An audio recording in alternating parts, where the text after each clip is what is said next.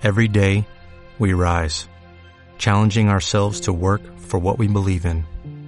At U.S. Border Patrol, protecting our borders is more than a job, it's a calling. Agents answer the call, working together to keep our country and communities safe. If you're ready for a new mission, join U.S. Border Patrol and go beyond.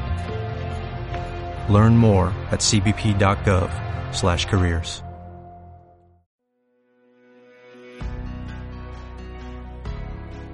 En la actualidad necesitamos respuestas claras y concretas para enfrentar a la sociedad en que nos toca vivir. Fe y actualidad. Respuestas bíblicas a los dilemas de hoy.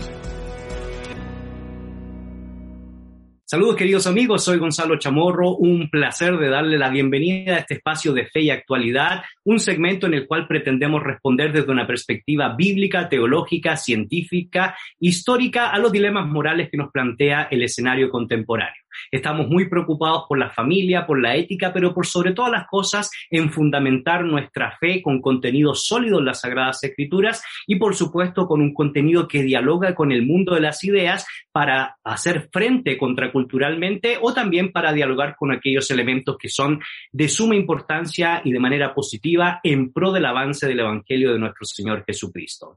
Hoy tenemos un temazo que sin duda alguna va a ser de bendición para cada uno de ustedes y tiene que ver con la modestia, una virtud olvidada. Y hoy nos acompañan dos personas a quienes respeto, admiro, y a una de ellas amo con todo mi corazón y me refiero a mi amada esposa Carolina de Chamorro. Bienvenida, mi amada esposa, a este mi espacio de biblioteca. Iba a decir, ah, sí, pero también es la mía.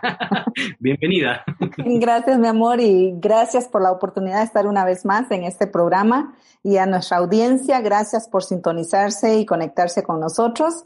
Y bueno, vamos a hablar de la modestia ah, para poder aprender más y poder aplicarla a nuestra vida hoy por hoy como mujeres, como madres, como consiervas y consiervos, pero sobre todo como verdaderos hijos de Dios, ¿verdad? Entonces, gracias por esta oportunidad.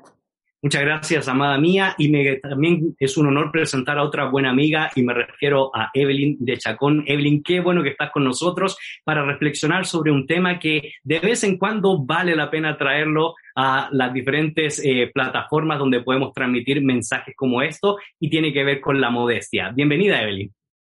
Muchísimas gracias a ambos. No sé si quieren que los deje solos mejor porque ya me, me aquí, pero gracias por el privilegio de poder hablar de un tema, como bien dice Gonzalo, que no se aborda desde prácticamente ninguna plataforma. Antes creo que en las escuelas se hablaba un poco de la modestia, pero ahora salió totalmente de la plaza pública, dirían, y solo quedó en, en, un campo olvidado, así que me siento muy, muy contenta de poder compartir y aprender de ustedes dos esta, este día. Así es, será un cúmulo de aprendizaje tanto de eh, Evelyn como de Carolina y espero yo eh, aportar en algo y que me puedan dejar hablar algo, aunque sea para hacer las transiciones en este programa. Y para iniciar queremos darle la cordial bienvenida a nuestra buena amiga Sharon Herrera que nos introducirá al tópico de hoy, la modestia, una virtud olvidada. Sharon, bienvenida.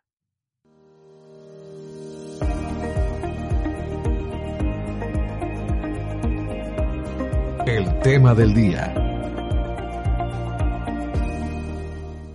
¿Alguna vez te has preguntado qué son las virtudes cardinales y por qué son tan importantes? Las virtudes cardinales son cuatro valores morales de conducta enunciadas por Platón en el contexto de la tradición filosófica clásica, las cuales ejercieron una gran influencia sobre el pensamiento posterior del cristianismo. Sobre ellas gira y descansa toda la moral humana y son principios de otras virtudes derivadas en ellas contenidas. Sin embargo, en nuestro contexto actual las virtudes son poco valoradas y practicadas. Por tal razón, creemos importante reflexionar sobre una virtud en particular, la modestia. ¿La modestia es una virtud olvidada? ¿Cómo se practica la modestia en pleno siglo XXI? ¿Y qué nos dicen las escrituras acerca de ella? Si quieres saber las respuestas a estas grandes interrogantes, no te pierdas este programa. Síguenos en nuestras redes sociales, búscanos como Fe y Actualidad.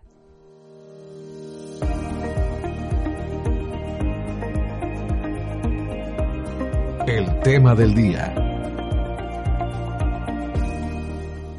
Muchas gracias, Sharon, por introducirnos a la temática del día de hoy, la modestia, una virtud olvidada. Y queremos aprovechar esta ocasión de invitarte a que puedas responder la pregunta que nos convoca el día de hoy, que precisamente es el tema que estamos tratando.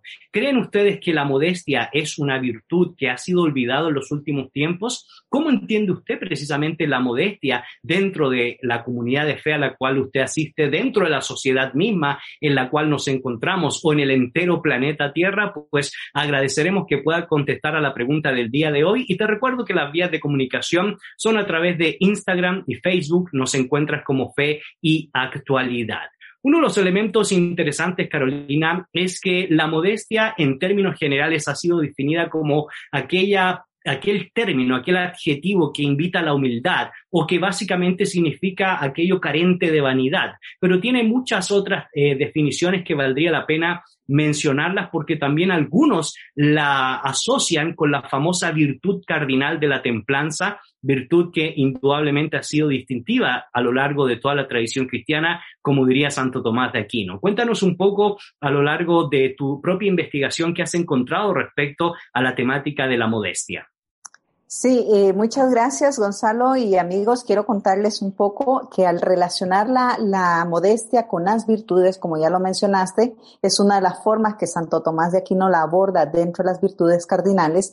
Tiene que ver particularmente con el buen juicio, el autocontrol, tiene que ver con eh, ese dominio propio del que va a hablar el apóstol Pablo, pero en este caso tiene que ver con la excelencia, de cómo me conduzco, de cómo expongo de manera explícita aquellos elementos implícitos. ¿Por qué? Porque la modestia va a tener que ver con esos comportamientos eh, que van a invitar a, ese autocontrol, cómo lo voy a manifestar dentro de mi carácter, dentro de mi forma de conducirme, mi forma de vestir mi forma de relacionarme. Entonces, en ese sentido, la, la, modestia va a abarcar elementos del desarrollo humano, elementos de las relaciones interpersonales en la vida social, en la vida comunitaria, en la vida familiar, pero también dentro del ámbito religioso. Entonces, la modestia como virtud es parte de esos elementos inherentes al ser humano, del cual se espera ese vínculo y esa relación con otras virtudes dentro de los cardinales. Tú lo mencionaste, eh, en el caso de la virtud de la templanza, la templanza es uno de los frutos del Espíritu. Entonces, vamos a ver que esto tiene que ver con esos elementos eh, que Dios nos da como seres humanos para que podamos relacionarnos de una manera adecuada, para que podamos eh, conducirnos de una manera adecuada y también para poder tener un equilibrio en nuestra forma de ser, en nuestra forma de, de incluso decidir en nuestras relaciones interpersonales. Interesantemente, Evelyn, a lo largo de la historia del pensamiento, el término modestia ha estado asociado por lo menos a cuatro grandes expresiones o a cuatro grandes significados. Por un lado, la humildad que modera ese afán de superioridad. Por otro lado, el afán de saber muchas cosas y no llevar nada a la práctica. Eso es carencia de modestia. Pero también hay dos perspectivas que son fundamentales que creo yo que es la que mayoritariamente nosotros manejamos en nuestros círculos sociales, en nuestras comunidades de fe. Y una tiene que ver con la forma externa, la modestia en el comportamiento de las costumbres y también la modestia en el adorno. Ah, me refiero a la vestimenta o a cómo nosotros también eh, adornamos estéticamente los lugares donde nos encontramos. Por supuesto, modestia y humildad eh, van de la mano, modestia y el afán por querer saber de las cosas eh, sin llevar a la práctica también ha sido parte del desarrollo humano, pero los dos últimos elementos creo yo que son distintivos y constitutivos a la hora de poder definir esta virtud o a la hora de poder definir este valor, el comportamiento de las costumbres y el adorno excesivo. Cuéntanos un poco tu perspectiva, Evelyn, en torno a este tema. Es una palabra muy interesante, la verdad, porque ciertamente es una virtud y pues como lo dijo Carolina, es es algo que, que, no pensamos y tiene que ver con, con, formas cardinales de comportamiento, pero realmente como nosotros lo usamos ahora o la forma moderna de entenderlo es una, una forma muy simple de adornarse, diría yo, con mucha sobriedad, con mucha eh, simpleza, podría llamarse de alguna manera. Y cuando uno piensa en alguien modesto, lo asocia inmediatamente a carencia, muchas veces, ¿verdad? O a no tener y es la forma, pues, por lo menos en América Latina, donde se habla, ¿verdad? Esa persona es modesta y se refiere a una forma de, de vida, eh, de alguna manera, algún grado de escasez, digamos, pero creo que no es la forma en la cual la Biblia nos lo presenta. Y, creo que es ahí donde a veces nos sentimos incómodos con esta virtud, que debería ser una virtud y no un defecto. A veces se podría decir es que es muy modesto y eso se ve como algo negativo, cuando realmente la modestia es algo que tenemos que cultivar y es algo positivo. De hecho, la Biblia nos invita muchas veces a tener una forma de vida modesta. Lo que pasa es que tal vez no usa esa palabra específica que abarca muchas cosas, pero creo que es importante tener claro que la modestia es una decisión, no es algo que es impuesto de afuera hacia adentro, sino es algo que es interno como una virtud y se expresa de una manera en nuestra forma de hablar, nuestra forma de vestirnos muchas veces y la forma en la cual nosotros arreglamos el ambiente en donde estamos.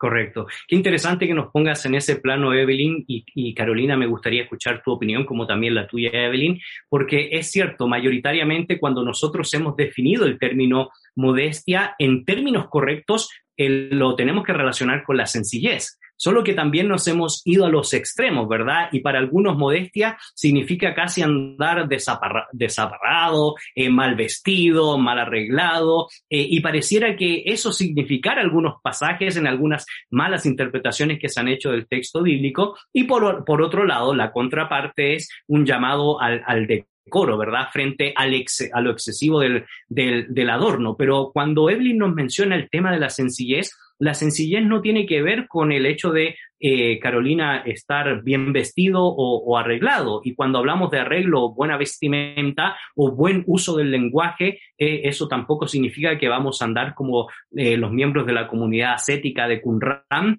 en el siglo I, sino más bien implica adecuadamente, con sencillez, vestirnos y usar un buen lenguaje o practicar las buenas virtudes del buen vivir, Carolina.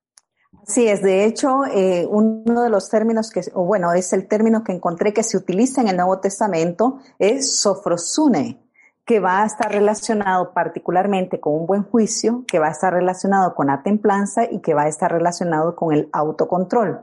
Entonces, retomando un poquito las palabras que Evelyn mencionaba, estos son eh, elementos, virtudes internas, que van a exteriorizarse, a, materializarse, por eso mencionaba hace un momento, en nuestras relaciones, en nuestro buen juicio, en nuestra conducta y en nuestra apariencia. Si se dan cuenta, todo nuestro ser va a manifestar un grado de modestia en los distintos elementos que van a poder ser percibidos por los demás. Y esto, tema de verlo como una carencia, más bien la parte de la carencia podríamos asociarlos con ese autocontrol que la persona dice, yo quisiera hacer esto, pero me limito por causa de la modestia. Quisiera presumir, supóngase, eh, no sé, mi vestido nuevo, mis zapatos nuevos o mi auto nuevo, pero no lo voy a hacer por causa de la modestia. Eso no quita que tenga un zapato nuevo, un vestido nuevo, un auto nuevo en el caso de los que pueden tenerlo, sino que la persona no presume excesivamente de ese bien que posee, de ese valor que ha adquirido, sino por el contrario, lo disfruta y lo comparte. Eso lo vuelve, lo vuelve una persona modesta y evita entonces esas palabrerías, en este caso excesivas, en donde lo que van a ocasionar probablemente es malestar o inhibir al otro con respecto a la opinión que podría dar. Entonces, la persona modesta va a estar relacionada con una persona templada. Y una persona templada va a estar relacionada con una persona sobria. Y una persona sobria es aquella que va a tener sensatez, va a tener buen juicio, va a tener palabras y expresiones adecuadas en el momento. Entonces, ni siquiera tiene que ver con la marca de la ropa, ni siquiera tiene que ver con la profundidad de las palabras, sino con cómo me conduzco y me relaciono. Entonces, mi modestia me va a permitir tener un buen modo de actuar y relacionarme con los demás y, como decía el apóstol Pablo, sin tener un concepto más alto de sí mismo que el que debe tener. Y estaremos hablando en un momento más sobre el apóstol Pablo cuando se dirige a su discípulo Tito, a su discípulo Timoteo, porque da ciertas pautas respecto al tema de la modestia, al tema de la prudencia, al tema de las virtudes del buen, del buen vivir. Pero es cierto, Evelyn, lo que nos plantea Carolina, y también eh, te, te, expongo aquí a ti esta pregunta, porque básicamente eh, la modestia tiene que ver con actitudes actitudes en el comportamiento, por supuesto, interno, porque todo nace de nuestro corazón, de nuestra mente, eh, que se ve reflejado en lo externo, llámense vestido, ornato, eh, posturas, como ustedes muy bien han, mencionado, y busca la corrección sin artificio ni vulgaridad y mantiene un justo medio, creo yo, entre el cuidado exagerado y el desaliño o lo desalineado, ¿verdad? Y, y eso es interesante porque no solo tiene que ver con eh, eh, el ornato mismo de la vestimenta, sino que tiene que ver con una de las principales crisis que creo yo que estamos viviendo hoy, que es la decadencia del lenguaje. Y lamentablemente ustedes como educadoras lo pueden ver cotidianamente eh, de que es triste esa realidad. Cómo nos vestimos muchas veces es cómo hablamos y cómo hablamos también es muchas veces cómo nos vestimos, Evelyn. Sí, justo y me gustó mucho la, la, palabra que usó Carolina porque yo lo había estado meditando y es la palabra sobriedad. Yo creo que eso expresa muy bien porque la sobriedad es una decisión. Como dice Carolina, alguien puede aparentar ser modesto, pero no es una modestia real, sino que es una limitación externa que le impide tener lo que quisiera o hacer lo que quisiera. La modestia realmente es algo que nace en nuestro interior y es una elección. La el ser sobrio es una elección, ¿verdad? Es, si uno lo contrapone en una palabra, eh, ser, estar embriagado o estar sobrio, podría ser como que los dos extremos y es, nos habla de excesos, ¿verdad? La modestia realmente tiene mucho que ver también con el ámbito donde uno está. Eh, porque algo que a nosotros nos puede parecer modesto y al llegar a un lugar podría ser muy ostentoso. O sea, creo que tiene que ver también con el ambiente en donde estamos y por eso es una elección, ¿verdad? Nosotros eh, decidimos vivir de una manera o comportarnos de una manera o hablar de una manera de acuerdo al lugar en donde estamos también y eso hace que la modestia tenga una, pueda ser modificable, ¿verdad? La sobriedad, la templanza tiene que ver con el ambiente donde estamos y cómo vamos a reaccionar a él. Creo que eh, es importante estar consciente de ello porque no se enseña, es algo que ya no aprendemos, sino es algo que tenemos que intencionalmente encontrar internamente, es una actitud que desarrollamos. Y, qué importante lo que mencionas y básicamente, como se decía en Chile, recuerdo yo, el ideal de esto es que seamos propios o que haya propiedad para poder comportarnos de acuerdo a los lugares donde estemos y donde nos encontremos. Obviamente, si uno ve, por ejemplo, magnificencia del arte barroco en, en un museo o en una casa donde se eh, tiene bastante arte de esa época, uno tiene que comportarse a la altura de esos movimientos eh, artísticos y filosóficos y así podríamos dar diferentes ejemplos. Ahora, ¿qué dice las Sagradas Escrituras? ¿Qué nos enseña la palabra de Dios? Estaremos reflexionando sobre ese tópico después de esta pausa. No te desconectes, esto es fe y actualidad.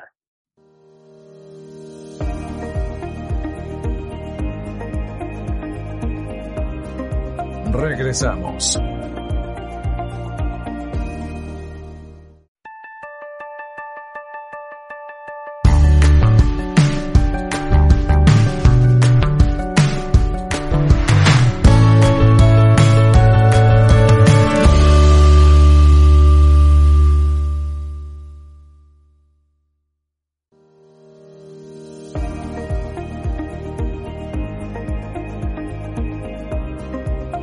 Continuamos.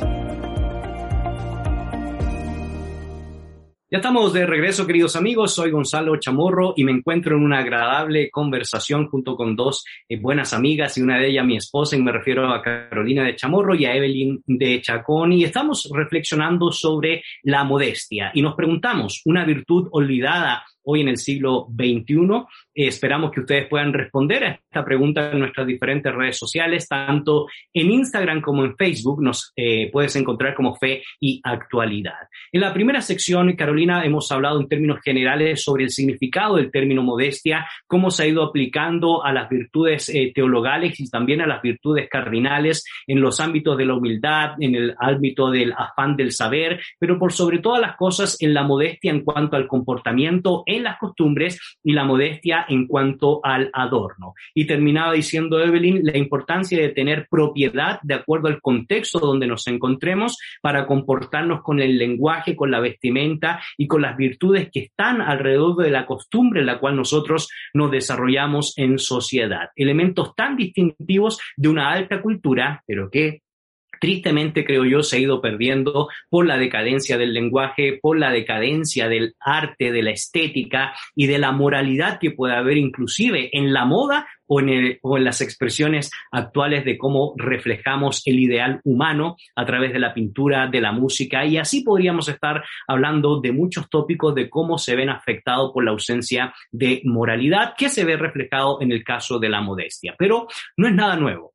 Cuando nosotros leemos eh, textos como 1 Timoteo capítulo 2, verso 9 al 10, que el texto dice, asimismo, por ejemplo, en el caso de las mujeres, después de haber dado una ordenanza a los hombres, invita a que las mujeres se atavíen de ropas decorosas, con pudor y modestia, dice el texto bíblico, no con peinados ostentosos, ni oros, ni perlas, ni vestidos costosos, sino con buenas obras como corresponde a mujeres que profesan piedad. El texto no está atacando en sí la vestimenta, sino que hace un llamado de atención a lo ostentoso de la vestimenta. Pero no podemos olvidarnos que era una sociedad compleja. Pablo le escribe a Timoteo que se encuentra en Éfeso. En Éfeso se practicaba la prostitución religiosa, lo hemos mencionado en otros programas. También había un culto a Dionisio, el dios del vino. El sistema epicurio, es decir, placer a toda costa, estaba a la orden del día. Y los antivalores eran representativos de sociedades como Éfeso o como Creta en el caso de Tito, que también le da ciertas ordenanzas para el buen comportamiento,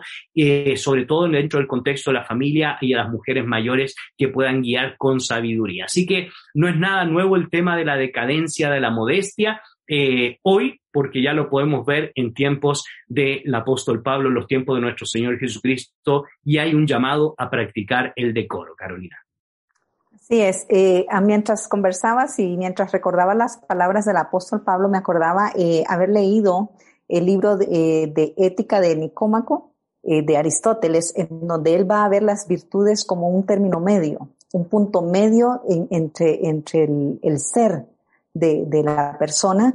Entonces, la, la modestia vendría a ser ese punto medio entre el pudor y la indecencia entonces soy, soy modesto, pero no al extremo de, de no hacer nada, de no vestir, sino voy a tener ese punto medio consciente de lo que estoy haciendo y esta me va a ayudar entonces a tener un buen modo de actuar.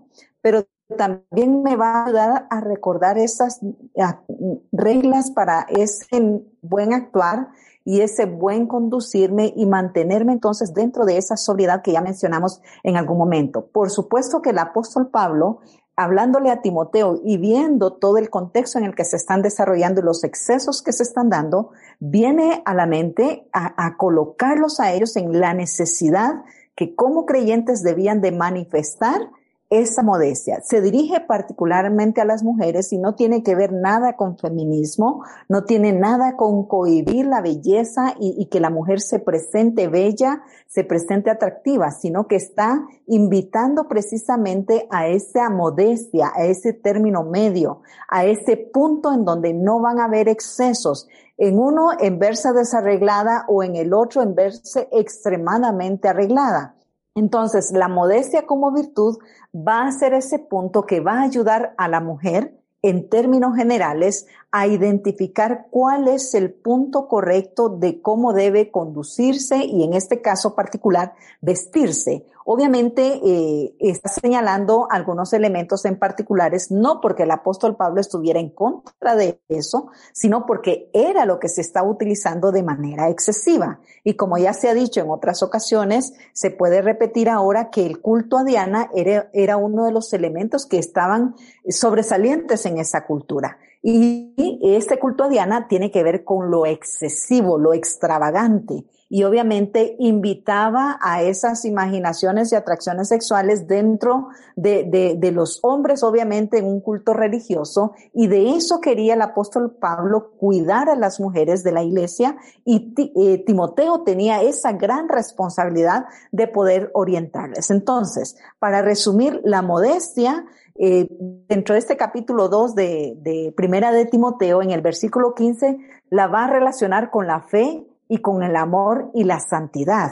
Entonces, la modestia viene a ser ya no solo una virtud de punto medio, sino un requerimiento en ese comportamiento como dentro de su vida religiosa. ¿Por qué? Porque el apóstol Pablo dice, siempre y cuando sigan viviendo en la fe, en el amor, la santidad y la modestia. Entonces la está colocando en ese mismo nivel y por eso es que lo debemos ver con esa relevancia. No es cohibir, no es eh, inhibir a la mujer en su feminidad, sino por el contrario, que lo luzca pero con modestia. Dos cosas quisiera tomar en cuenta, eh, Evelyn. Uno, eh, Carolina nos trae eh, una explicación interesante porque lo habíamos dicho en el segmento anterior. El apóstol Pablo no está atacando el hecho que la mujer reciba ese adorno. Y de hecho, el texto bíblico dice asimismo que las mujeres se atavíen y el término griego es cosmeo, de ahí viene cosmético, es decir, que se adorne, que se cuide, que, que, que se vista de manera decorosa, es decir, no está negando el, el, el adorno en sí. Es más, eh, yo agregaría que lamentablemente las personas que se han ido al extremo dicen que el texto habla de no arreglarse, de no ponerse un vestido adecuado o hermoso, porque eso es sinónimo de pecado, e inclusive maquillarse, ¿verdad? Que es tan complejo hoy en nuestras sociedades en América Latina y, y se utilizan simbologías como eh, porque eso es una señal de Jezabel o porque eres pura egipcia, que eran las, las nomenclaturas populares que se utilizaban para decir que la mujer no tiene que arreglarse, no tiene que cuidarse, no tiene que verse bien. Cuando el texto bíblico lo que menciona es el término cosmeo, la importancia de adornarse, la importancia de cuidarse, pero por supuesto, con mansedumbre, con prudencia, con decoro, Carolina.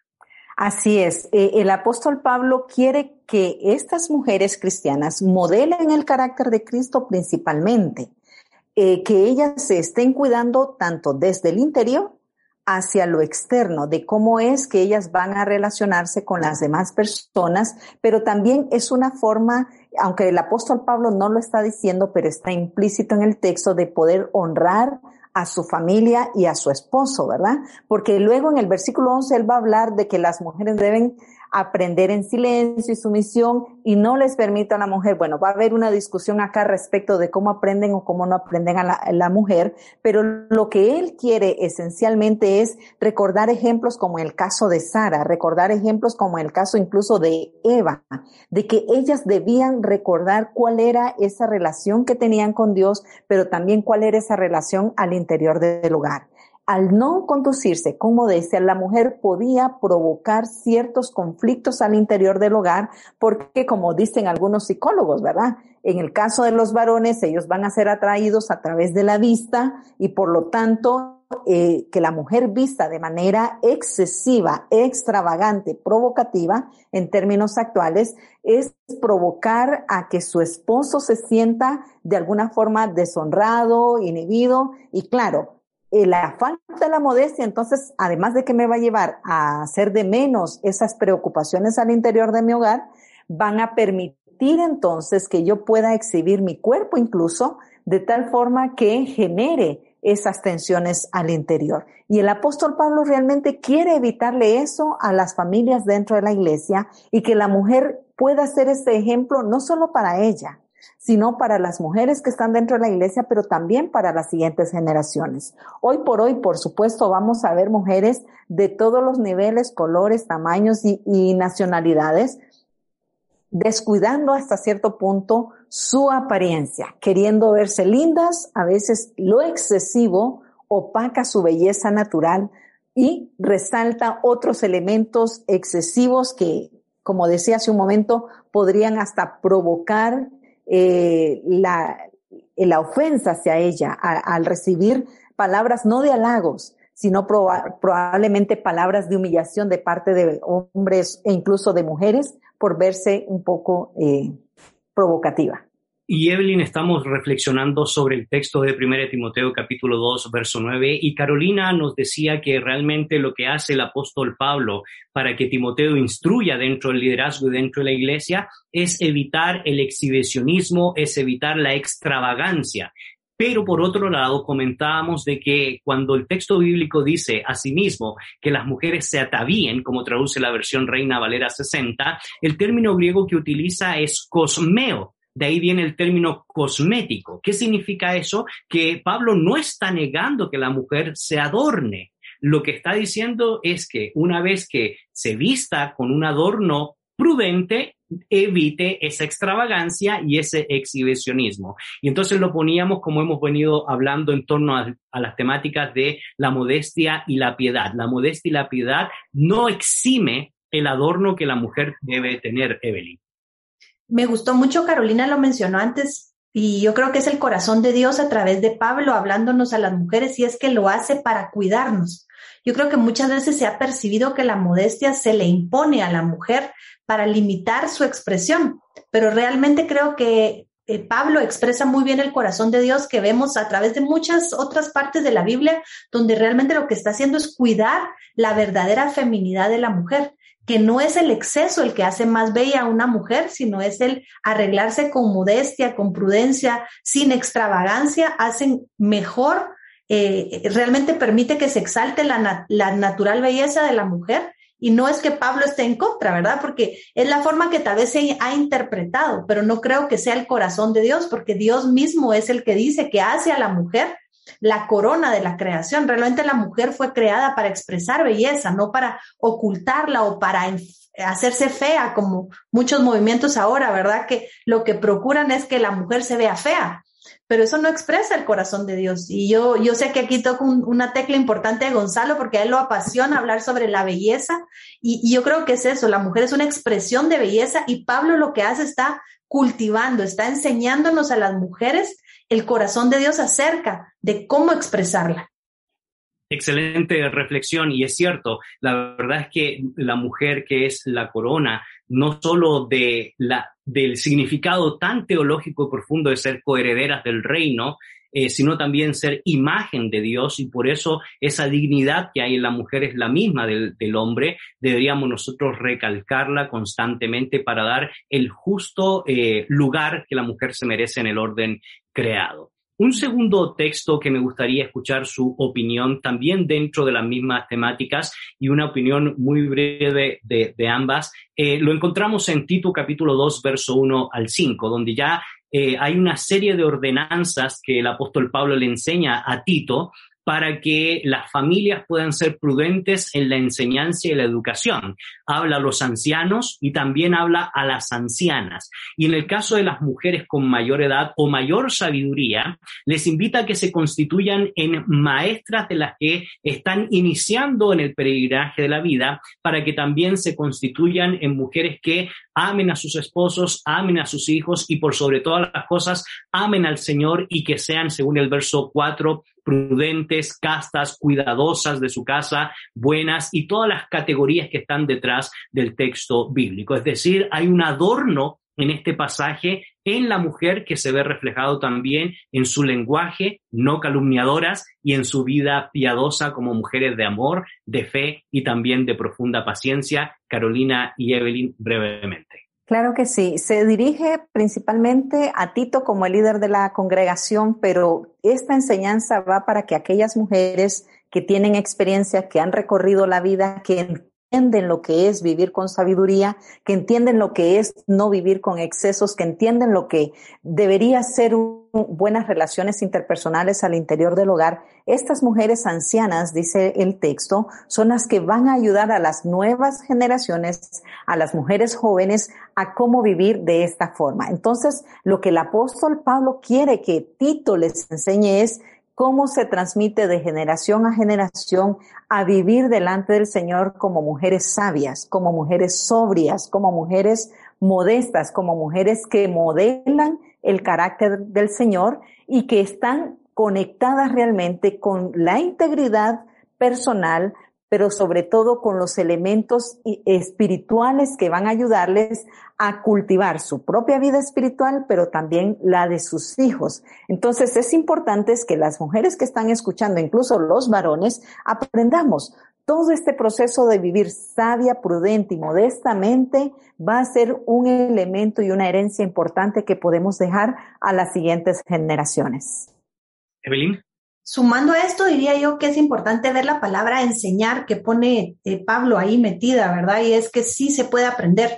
A veces sentimos como que las generaciones salieron así de la nada, pero realmente es una ausencia de enseñanza que hubo de la generación anterior. Es nuestra responsabilidad como adultos, como padres, modelar, como bien dice Carolina, esa forma de prudencia, de modestia. Y lo segundo que quisiera decir es que eh, Pablo le, dice a Tito que no solo en lo exterior, a veces eh, podemos tender a la religiosidad y tener un atavío externo muy modesto, sino que él se centra en eso, en no ser chismosas, en ser sobrias, o sea, en cuidar de nuestros esposos, de nuestros hijos. Entonces creo que es un balance, no sirve de nada tener un aspecto o una forma de expresarnos muy modesta si nuestro interior está corrompido, si tenemos una, una lengua más larga que el, que decían que el límite de la falda en el tobillo, ¿verdad? Entonces, creo que es ese balance, ¿verdad? Pablo lo expresa muy bien ahí. Tenemos que tener adentro ser modestas y una expresión modesta afuera y enseñarlo a la siguiente generación excelentes reflexiones porque tanto la enseñanza para los ancianos como las ancianas en estos versículos, primeros cinco versículos del capítulo 2,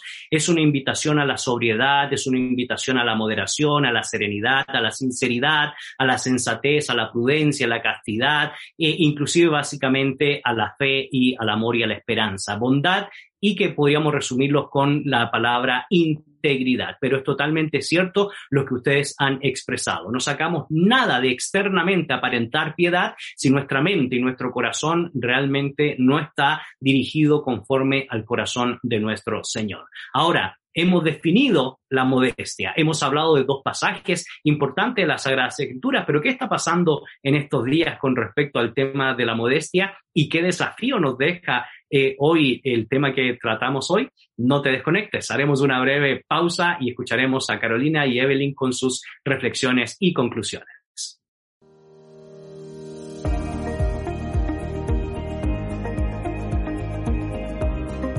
Regresamos. El Sermón del Monte es, probablemente, el discurso más conocido de Jesús. Dicho sermón adquiere una notable relevancia por su tema, la justicia del reino. En este libro, el doctor David Suazo no solo elabora un comentario exegético al Sermón de la Montaña, sino que también agrega sus particulares reflexiones pastorales, hermenéuticas y teológicas según el contexto. En otras palabras, este libro nos exhorta a obedecer y a enseñar a obedecer la justicia del reino.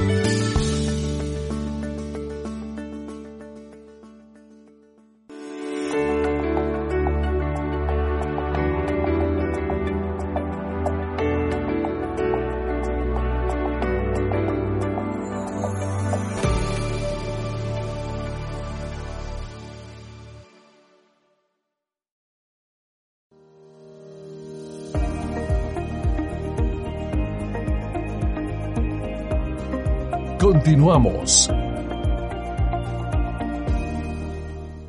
Ya estamos de regreso, queridos amigos. Soy Gonzalo Chamorro y como dije en el segmento anterior, me encuentro en una agradable conversación junto con Carolina de Chamorro y Evelyn de Chacón. Y estamos reflexionando sobre la temática de la modestia y hemos planteado una pregunta. ¿Creen ustedes que es hoy una virtud olvidada? Te invitamos a que puedas responder a esta pregunta en nuestras redes, en Instagram y en Facebook nos encuentras como Fe y Actualidad. Y como decía en el segmento pasado, al finalizar el segmento, hemos hablado sobre definiciones, hemos tocado dos textos o dos pasajes importantes en el pensamiento paulino. Por un lado, Pablo dirigiéndose a Timoteo para ministrar correctamente con piedad, con decoro, con modestia en Éfeso, un lugar muy complejo en la cultura greco-latina de la época. Y por otro lado, las palabras que dirige a Tito, otro discípulo del apóstol Pablo que se queda en la isla de Creta y no menos un lugar muy complejo en términos morales, en términos de valores, en términos de la decadencia, de las principales virtudes que habían definido el pensamiento greco-latino y por supuesto que definen a la tradición judeo-cristiana. Y en esa última instancia, en Tito, nosotros podíamos ver algunos elementos que son importantes de tomar en cuenta. ¿Cuáles son? ¿Cómo podemos agradar a Dios como familia? En el caso de los primeros cinco versículos, las personas mayores nos deben enseñar a todo cristiano a tener un carácter sano. Versículo 2. Lo que yo encuentro en el versículo 3 también de esos textos es que hay personas que se deben constituir en maestras de lo bueno. Y ese es el ejemplo de las ancianas, constituirse en maestras de lo bueno para qué? Para que podamos hacer lo que es agradable ante los ojos del Señor. Y una tercera categoría que está en el verso 7 que no lo mencionamos, pero también se nos invita a ser personas que seamos de buen ejemplo. Así que tres cosas creo yo que son fundamentales en el capítulo 2 que es fascinante y creo yo que en otra ocasión necesitamos masticarlo pasaje por pasaje porque se nos invita a tener buen carácter, etos, costumbres, y un carácter sano. En segundo lugar, se nos invita a ser maestro de lo bueno, como practicando las virtudes de la prudencia, de la modestia, de la sensatez, de la seriedad, de la integridad. Y en tercer lugar, se nos invita a ser ejemplos de buenas obras. Y hemos hablado, Carolina, de el ideal que encontramos en las Sagradas Escrituras y las premisas que nosotros deberíamos practicar. Sin embargo, la realidad pareciera que fuera compleja y fuera muy similar a los tiempos en que Pablo le escribe a su discípulo Timoteo y a su discípulo Tito. ¿Qué está sucediendo hoy con el tema de la modestia y qué desafío nos deja el tópico del día de hoy para nosotros aquí en el siglo XXI? Así es, en el versículo 8, rescatando después de todo lo que mencionaste y, y nos ayudaste a resumir, eh, Pablo le dice de manera enfática, enseña la verdad para que no puedan criticar tu enseñanza. Yo creo que con esta, e, el relativismo que existe detrás de las ideas, en donde se permite decir que la verdad es relativa, que cada uno tiene su verdad, eso nos deja sin fundamento y por lo tanto, cuando vamos a querer enseñar a las nuevas generaciones acerca de la modestia, y si yo desconozco la verdad o mi verdad es relativa, entonces no voy a tener ni el criterio, ni el carácter, ni el fundamento para poder vivir la modestia, modelar la modestia y enseñar la modestia. Y eso es lo que yo creo que hoy por hoy nos está pasando. Eh, eh, está sucediendo que nadie tiene la verdad, nadie cree en la verdad y por lo tanto cualquier cosa que se quiera enseñar o demandar a las nuevas generaciones o aún a generaciones de nuestro nivel, ¿verdad? Que no es que estamos viejitos, pero que ya eh, tenemos un fundamento muy, muy, muy frágil. ¿Por qué? Porque no nos estamos informando y e informarse en este contexto me voy a referir particularmente la lectura de las Sagradas Escrituras. Al desmerecer el valor del contenido bíblico, estamos desmereciendo ese fundamento eterno que es la verdad.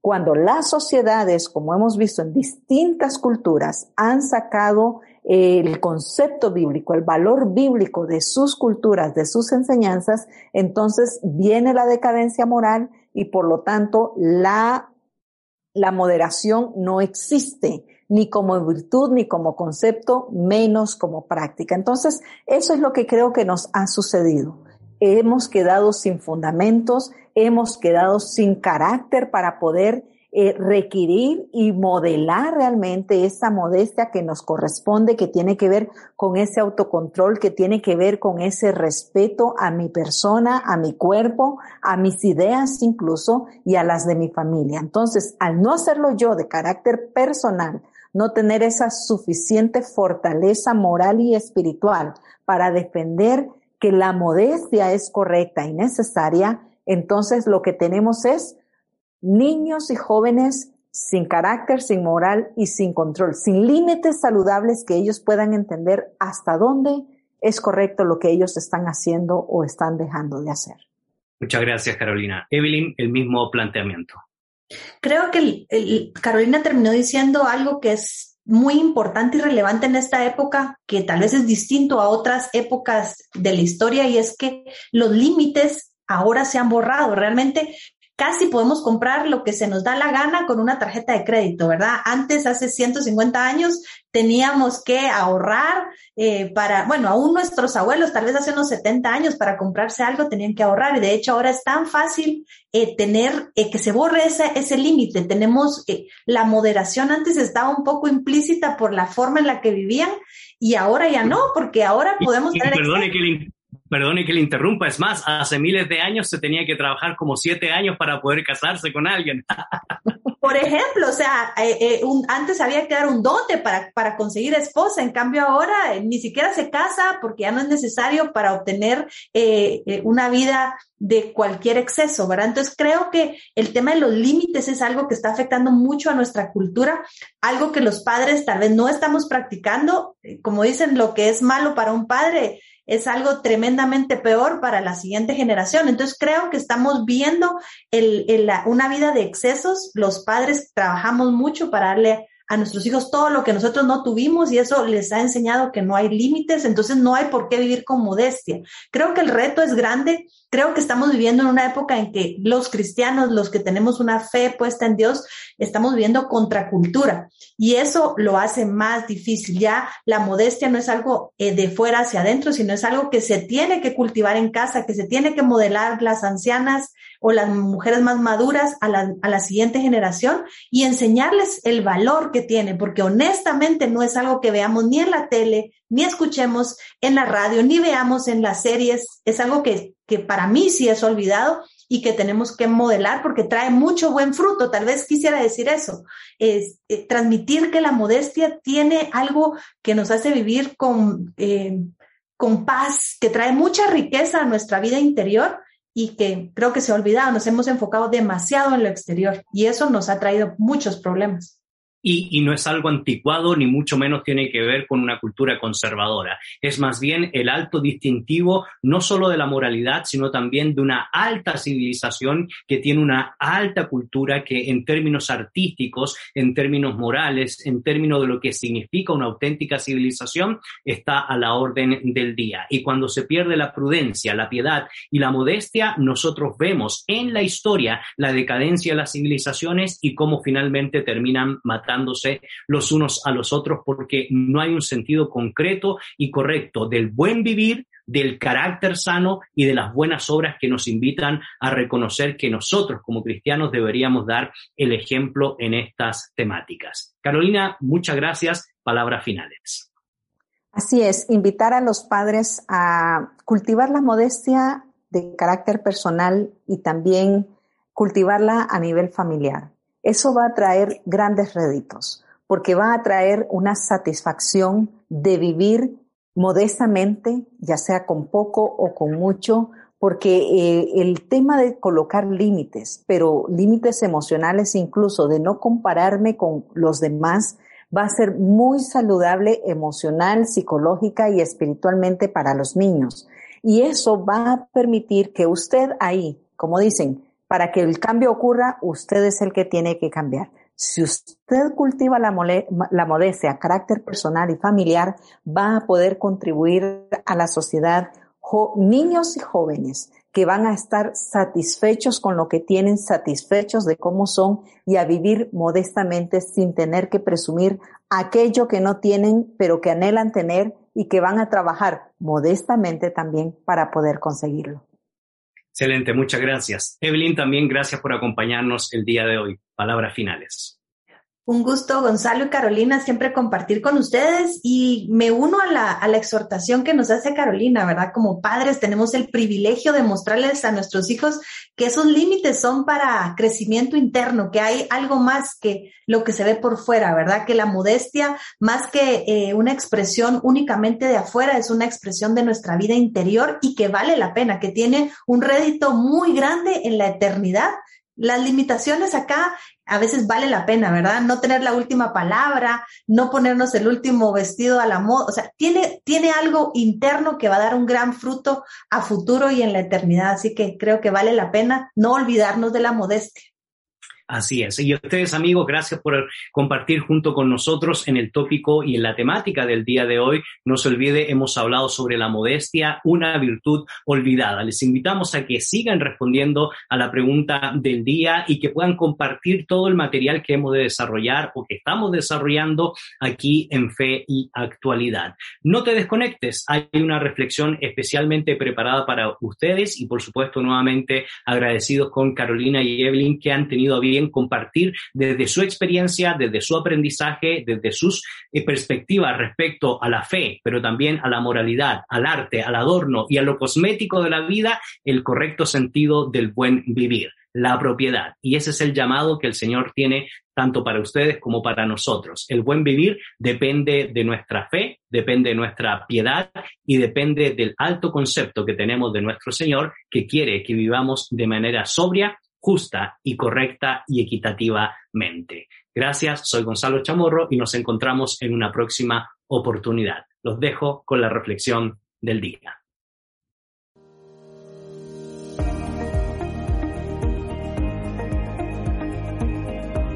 La reflexión con Gonzalo Chamorro. Saludos amigos, hoy quisiera reflexionar junto con ustedes en uno de los pasajes que más me encanta de la literatura sálmica. Me refiero al capítulo 104 de los Salmos y tiene que ver con el cuidado de la creación. Pero antes de abocarme a esta temática, quisiera recordarles que desde el inicio el Señor en el momento de crear nos recuerda que por ser hechos imagen de Dios tenemos la responsabilidad de administrar la tierra, de sojuzgarla o simple y sencillamente, como decían los reformados de ser buenos mayordomos aplicando el mandato cultural. ¿Qué significa eso? Que, como imagen de Dios, tenemos la capacidad de crear, pero también de cuidar todo lo que Dios nos ha dado. La literatura bíblica es riquísima respecto al cuidado de la creación, y no porque creamos que la tierra en sí eh, tiene un grado de personalidad, sino más bien porque nuestro creador nos invita a cuidarla, a preservarla, a administrarla. Levítico 19, Levítico 25 son textos de la literatura legal donde nos invita a recordar que hay ciertos años donde debemos dejar descansar a la tierra porque hay recursos que no son renovables. Es más, la tierra también está sujeta a redención porque tristemente por causa del pecado, el ser humano lamentablemente ha hecho que la tierra y la naturaleza misma esté dando gritos desesperados por el maltrato, la mala administración y el hecho de no cumplir el mandato cultural de Génesis capítulo 1 verso 26 al verso 28. Así que el primer llamado que tengo yo es analizar con cuidado los textos bíblicos donde se nos invita a tener el cuidado de la creación porque Dios nos invita a tener el cuidado solícito. Recordando, como ya había mencionado, que Levítico 25 nos dice que la tierra es del Señor, no es nuestra. Nosotros somos los encargados de cuidarla, de administrarla para que podamos vivir bien. Y es interesante porque en los últimos años, en esta espiritualidad posmoderna, se ha dicho que la Tierra tiene un grado de personalidad. Algunos le llaman la Madre Tierra o la Pachamama, otros dicen que la Tierra tiene personalidad simple y sencillamente por ser, Gaia. Y yo quisiera aclarar básicamente en términos teológicos que nosotros no adoramos a la Tierra, no adoramos a la naturaleza, sino más bien adoramos al Creador de la Tierra, de los cielos, del universo, de los planetas, de todo el orden natural. Y una forma de adorarle es teniendo cuidado solícito de la creación. La palabra del Señor en Salmo 104 nos recuerda el salmista la importancia de que Dios cuida y vela de su creación. Es más, el verso 5 dice que Él fundó la tierra sobre sus cimientos, no será jamás removida. Así que lo primero que tenemos que saber, tal cual como yo lo he ratificado, es que la tierra no nos pertenece, le pertenece a nuestro Creador. El único mandato que se nos da a nosotros es, nuevamente, cuidarla, administrarla, no tirar basura donde no tenemos que hacerlo, no contaminar las cuencas de los ríos, las cuencas de los lagos, no tirar o dejar basura en las playas cuando tenemos la posibilidad de visitarla, no maltratar la naturaleza, tener un control correcto de la forestación y de la reforestación. Tristemente, en muchas de nuestras naciones donde por muchos años hemos visitado bosques milenarios con robles, con alerces, con araucarias, con una naturaleza tan rica, hoy lamentablemente está desapareciendo. En el caso del país de Guatemala podemos ver la gran rica forestación, la gran rica floresta, la gran rica selva que encontramos en el Petén que hoy, lamentablemente, por la tala ilegal que se está haciendo de esos bosques, mucha de la flora y mucha de la fauna está desapareciendo. Así que, querido amigo, lo primero que quiero recordarle es que ni a usted ni a mí nos pertenece la tierra. El Salmo 104, verso 5, nos recuerda que fue Él el que la fundó, fue Él el que la creó, fue Él, por medio de su palabra preciosa, hermosa y creadora, es que sustenta y existen todas las cosas. Él pone los cimientos, Él, eh, básicamente gracias a Él, la tierra jamás será removida. Pero los textos bíblicos no solo terminan ahí, los textos nos siguen recordando las siguientes premisas. Verso 10. Tú eres el que envía las fuentes por los arroyos van entre los montes. Dan a beber, dice el verso 11, a todos los animales del campo. Mitigan su sed a los asnos monteses. Verso 12. A sus orillas habitan las aves de los cielos, cantan entre las ramas. El texto bíblico dice en el verso 13, es Él quien riega los montes desde sus aposentos. Del fruto de sus obras se sacia la tierra. Dios tiene el cuidado solícito con la creación. Cada cosa que nosotros encontramos en los detalles, en una flor, en un árbol, en un ave que canta y nos da la posibilidad de escuchar esas melodías tan hermosas, son productos simple y sencillamente de la obra creadora, de la mano que según el verso 5 funda todo lo que nosotros hemos creado. ¿Por qué? Con el propósito de que nosotros podamos desarrollarnos, con el propósito de que la naturaleza pueda vivir de la naturaleza, y así los pájaros beben del agua, y así los árboles que están junto a los ríos pueden crecer con una raíz sólida y pueden enverdecer y embellecer la creación. Pero ¿qué sucede si contaminamos los ríos? ¿Qué sucede si contaminamos los mares? ¿Qué sucede si talamos ilegalmente los bosques y no volvemos a reforestar? La creación clama por el cuidado solícito y el Creador nos invita a recordar que la tierra no nos pertenece. Por eso, usted y yo debemos enseñarle a nuestros niños, a nuestros adolescentes, a nuestros jóvenes y cuanto más los adultos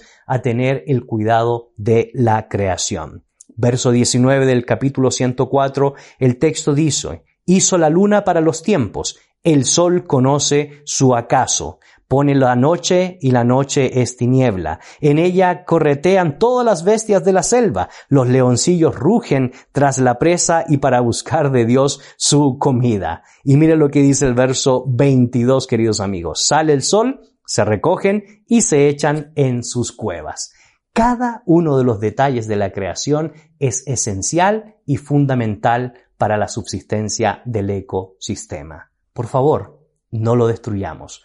Por favor, hagamos caso al mandato cultural de Génesis capítulo 1, verso 26 al verso 28. Sofusguemos, administremos y cuidemos la creación. ¿Por qué? Porque el fundador, el creador, nos recuerda que la tierra no nos pertenece. La tierra es de Él y una forma de adorarla o adorarle es cuidándola. Que el Señor les bendiga.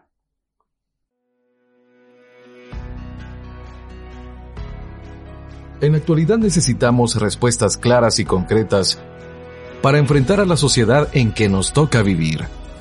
Fe y actualidad. Respuestas bíblicas a los dilemas de hoy.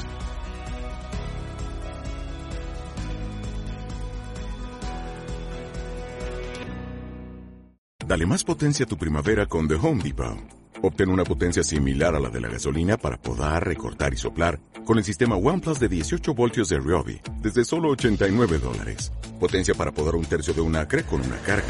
Potencia para recortar el césped que dura hasta dos horas y fuerza de soplado de 110 millas por hora. Todo con una batería intercambiable. Llévate el sistema inalámbrico OnePlus de 18 voltios de Ryobi. Solo en The Home Depot. Haces más, logras más.